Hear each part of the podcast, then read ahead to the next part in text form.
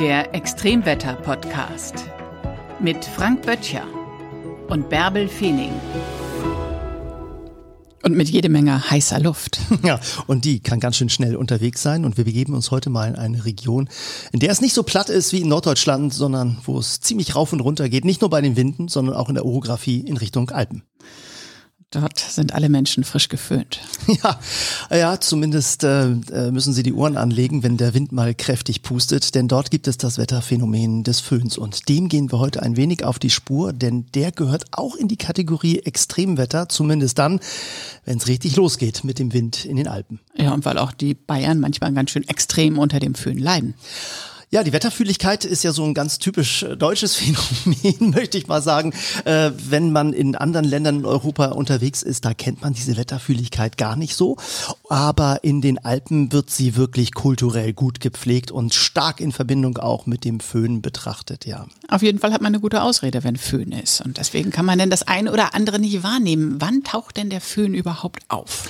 Ja, dafür braucht man tatsächlich schon einmal eine ganz wichtige Voraussetzung, nämlich eine kräftige Südlage, um auf dem, auf der Nordseite der Alpen einen Föhn zu bekommen. Oder eben einen kräftigen Wind von Norden, wenn man den Föhn auf der Südseite der Alpen haben möchte. Also wir sprechen von Südföhn an der Nordseite der Alpen, also von der deutschen Seite schauend, wenn der Wind von Süden her über die Alpen pustet. Und dafür braucht man dann westlich davon ein kräftiges Tiefdruckgebiet. Also zum Beispiel über Frankreich ein kräftiges Tief, das dann mit südlichen Winden den Wind, die Luftmassen von Italien über die Alpen hinweg in Richtung Norden pustet. Und dann kann man am, am Alpen-Nordrand eben den Föhn erleben. Das ist dann deutlich erwärmte Luft. Ja, das ist richtig deutlich erwärmte Luft, denn am Südrand drängeln sich dann die Alpen, äh, die Alpen, da drängeln sich auch Alpen, vor Dingen drängeln sich aber viele Wolken und diese Wolken schieben sich an die Alpen ran, die werden mit dem Wind gegen die Alpen gedrückt. Dann sind die Alpen im Weg. Normalerweise würde die Luft ja einfach gerade mal mit dem Tiefdruckgebiet weiter nach Norden wehen. Nun steht da aber dieses große Bollwerk Alpen und da muss die Luftmasse rüber. Äh, und dafür wird sie angehoben. Das heißt, sie wird nach oben bewegt. Dabei kondensiert die Luft. Sie wird also kühler. Und deshalb hat man dann eben auf dieser Seite der Alpen auch dann starken Regen oder in höheren Lagen zum Teil sehr, sehr starken Schneefall. Und die Temperaturen in den Wolken, die gehen relativ langsam zurück, nämlich ungefähr um 0,65 Grad pro 100 Meter. Und dann kommt eben das ist quasi wie ein Ausquetschen der Feuchtigkeit aus diesen Wolken. Also mhm. es regnet ganz viel raus. Viel Feuchtigkeit wird also in Niederschlag umgewandelt. Und dann pustet der Wind über die Alpen hinweg und fängt dann auf der Südseite an, wieder nach unten zu sinken. Und bei diesem Prozess wird die Luft wärmer. Und zwar interessanterweise, da wo keine Wolken sind, ein Grad um 100 Meter. Also erwärmt sich viel, viel stärker. Erwärmt sich viel, viel stärker und dadurch wird die Luft auch relativ betrachtet viel, viel trockener. Denn warme Luft kann viel mehr Feuchtigkeit aufnehmen. Das bedeutet, die Wolken begeben sich in die magische Auflösungsphase. Sie verschwinden förmlich. Mhm. Die Luft wird klar die Sicht wird deutlich besser, der Niederschlag verschwindet und die Temperaturen steigen deutlich an, wenn dieser Wind dann eben im Absinkprozess nach unten driftet. Also ein warmer, trockener Fallwind dafür. Ja, und der kann richtig schnell werden. 2013 beispielsweise gab es mal einen Orkantief westlich äh, der Alpen und der hat es dann tatsächlich geschafft, Windböen bis 208 Kilometer pro Stunde zutage zu bringen. Wahnsinn. Also eine Kombination aus Föhn und Orkan. Naja, beim, beim Föhn spricht man eigentlich ja von einer Wetterlage, bei der die Luftmassen über die Alpen hinweg driften. Also jetzt mal von der deutschsprachigen Seite aus betrachtet, der Südwind über die Alpen hinweg. Äh, dann sprechen wir von Föhn. Aber dieser Föhn, der kann eben auch unterschiedliche Windgeschwindigkeiten erreichen. Und das kann eben auch mal Orkanstärke sein. Und das kann auch ziemlich plötzlich losgehen, wenn der Föhn dann durchbricht, also die Wetterlage sich so ändert, dass dann mit einem Schlag der Föhn kommt, dann können die Windgeschwindigkeiten auch innerhalb von wenigen äh, Stunden äh, Orkanstärke erreichen, auch in den Tälern, nicht nur auf den Gipfeln der, der Gebirge. Und das bedeutet bei solchen Wetterlagen eben auch, dass wenn man in den Alpen unterwegs ist, Wanderungen plant und man sieht vielleicht in seiner Wetter-App, oh, das Wetter wird ja am Nachmittag schön und sonnig auf der Alpen-Nordseite. Da kann ich ja wunderbar eine schöne Wanderung in die Alpen machen. Dann ist es wichtig, nicht nur die sommerlichen Temperaturen von 25 Grad zu betrachten, sich darüber zu freuen, dass man auf der Alpen-Südseite nur 12 Grad hat und ganz viel Regen, sondern ist wichtig, auch nochmal auf den Wind zu gucken, denn der kann wirklich sehr, sehr lästig werden und auch nicht ungefährlich, denn wenn so ein Föhnsturm kommt, dann kann der eben auch mal Orkanstärke erreichen. Also das Föhn ist, erkenne ich tatsächlich an den Winden in Das der er- Wettervorhersage. Ja, das erkennt man gut an den Winden. Das sind dann Südwinde, wenn man auf der Nordseite der Alpen ist. Äh, Es wären eben Nordwinde, wenn man auf der Südseite der Alpen ist.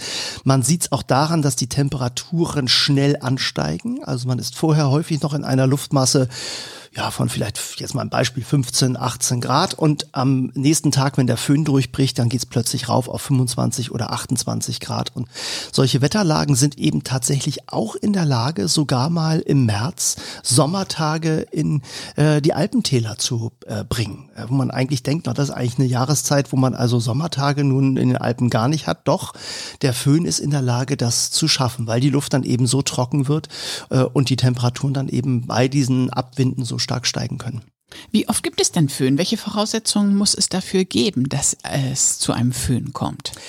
Ja, vor allen Dingen brauchen wir eben, äh, wenn wir äh, auf der Alpen-Nordseite sind, diese klassischen äh, Südlagen und die treten, also wirklich volle Südlagen, also wenn der Wind wirklich von, von Mailand nach Norden an die Alpen driftet, das sind Wetterlagen, die sind gar nicht mal so häufig, das sind zehn Tage im Jahr, wo man dann so eine Föhnlage hat. Es kommen auch noch Südwestlagen dazu, also die sind dann nicht so, das sind nicht die perfekten Föhnlagen, aber es gibt dann eben durchaus diese Effekte in einigen Regionen und die sind deutlich häufiger.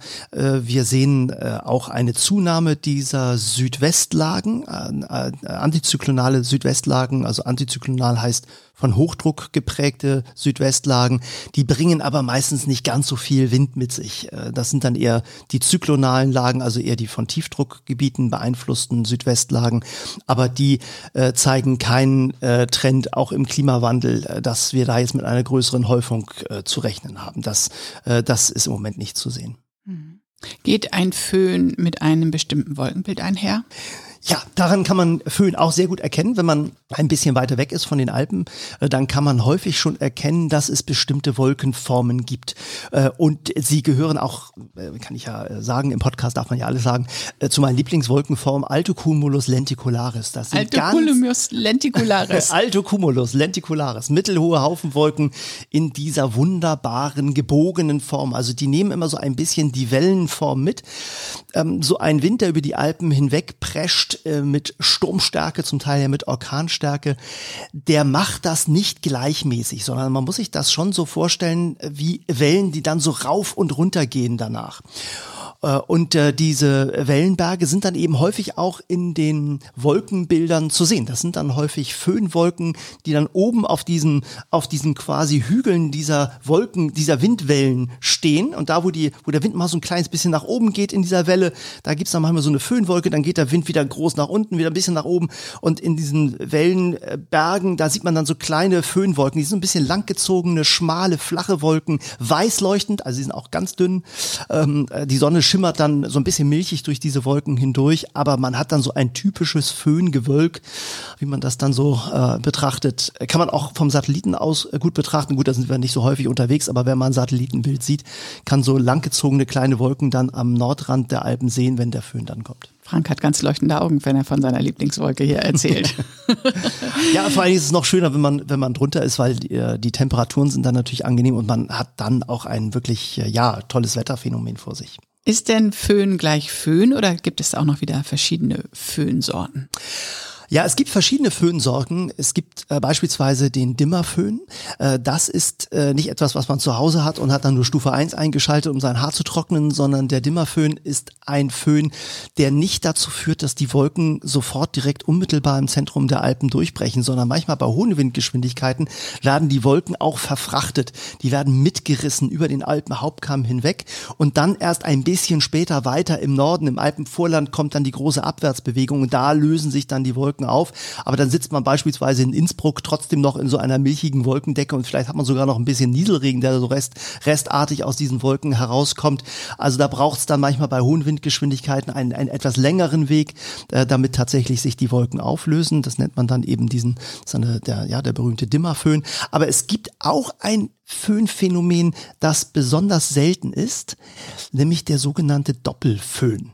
Also Der Doppelföhn. ja, im Badezimmer kennt man das, wenn ein Föhn nicht reicht, dann nimmt man zwei von beiden Seiten, dann ist man sind die Im Haare noch Schwimmbad, schneller im trocken. Schwimmbad. Ja, ich, ja, muss man aber Münzen einwerfen. Ne? Das ist ein bisschen schwierig, weil diese Automaten stehen meistens so weit voneinander entfernt, dass das dann Ach, das geht. also ja.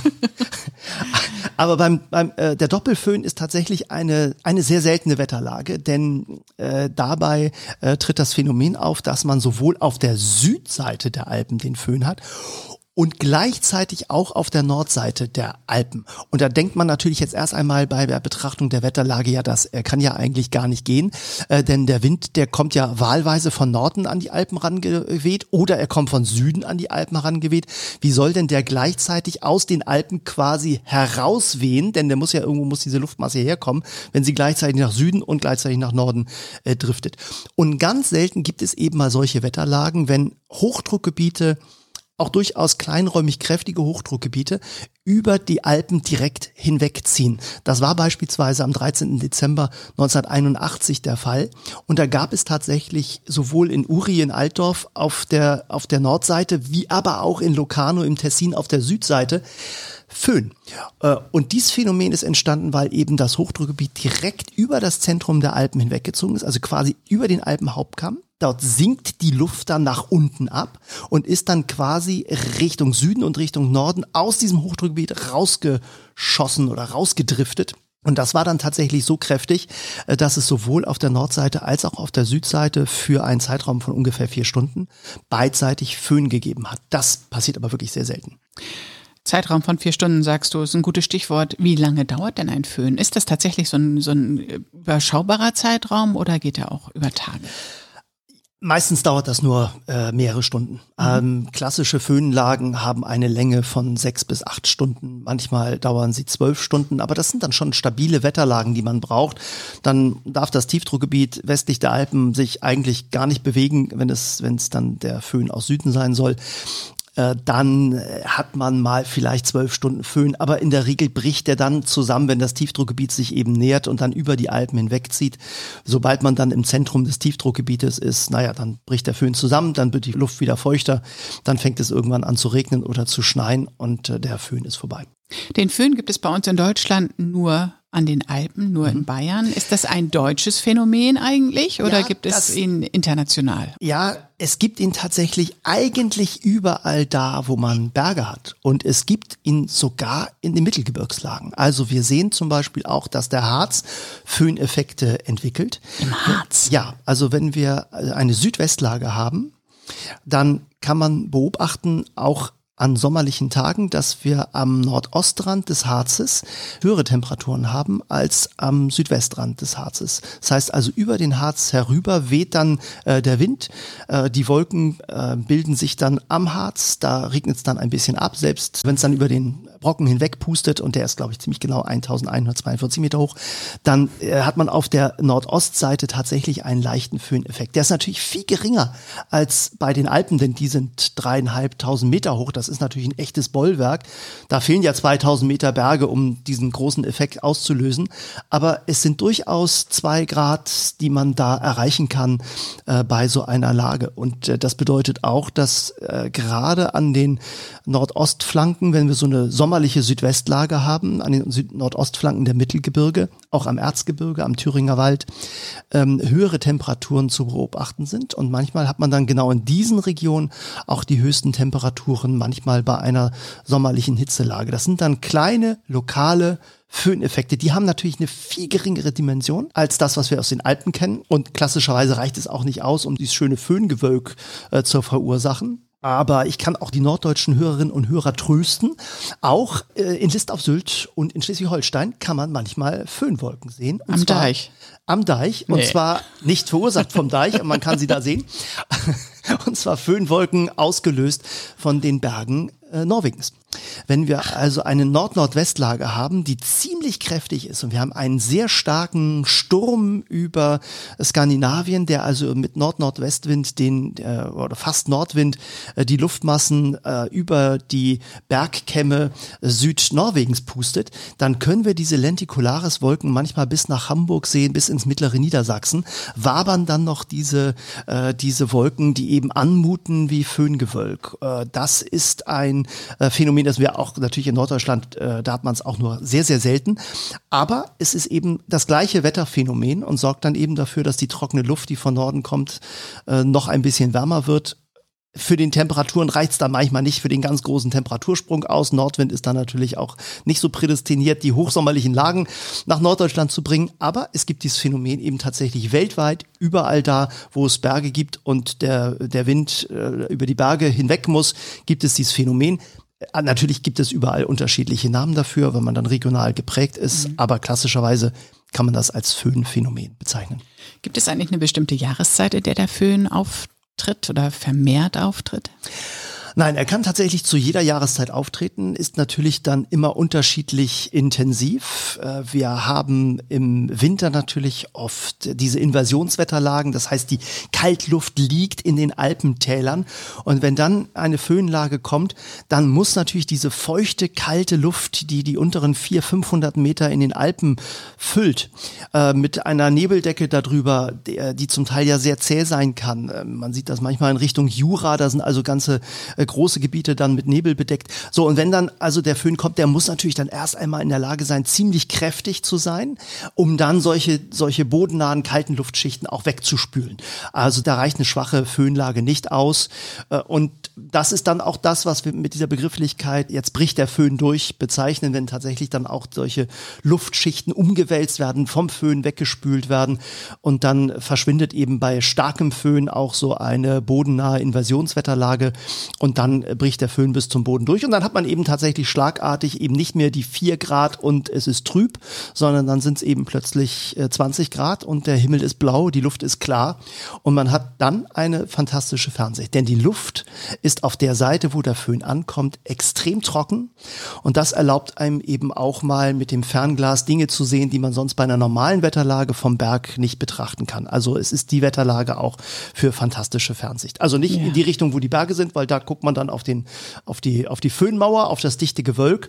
Äh, aber in die andere Richtung hat man eben einen guten Blick. Naja, man hat von München aus manchmal schon einen wunderbaren Blick auf die Alpen dann bei Föhnwetterlage. Absolut. Äh, aber man kann eben nicht weiter gucken als bis zur Föhnmauer. Das ist also die Grenze, wo dann die Wolkendecke losgeht. Meistens dann irgendwo in der Nähe des Alpenhauptkammes. Und nach Süden hin ist dann eben die, die Wolkenwand und dort äh, stauen sich dann die Wolken an den, an den Alpen von der Südseite her und da regnet es eben. Das ist natürlich auch etwas, was die Münchner durchaus bevorzugen bevorzugt äh, kennengelernt haben als großen Standortvorteil. Überhaupt viele, die am Alpenrand wohnen, die natürlich wissen, äh, wenn das Wetter äh, bei einer Nordlage, Nordwestlage am äh, Nordrand der Alpen ziemlich trüb ist und es regnet da so ein paar Tage vor sich hin und man hat ein Wochenende vor sich, naja, dann fährt man vielleicht eben doch mal über den Alpenhauptkamm durch ein paar Tunnel hinweg nach Süden und hat dann eben äh, auf der Alpen-Südseite 20 Grad, blauen Himmel, Sonnenschein. Also da sind dann doch diejenigen, die dicht an den Alpen wohnen, bei solchen Wetterlagen inklusive Wochenende manchmal bevorzugt. Und bist du ja als Extremwetterexperte auch prädestiniert dafür, verschiedene Wetterlagen selber zu erleben, dir selber anzuschauen, dir selber ein Bild davon zu machen. Wie reagierst du denn auf Föhn?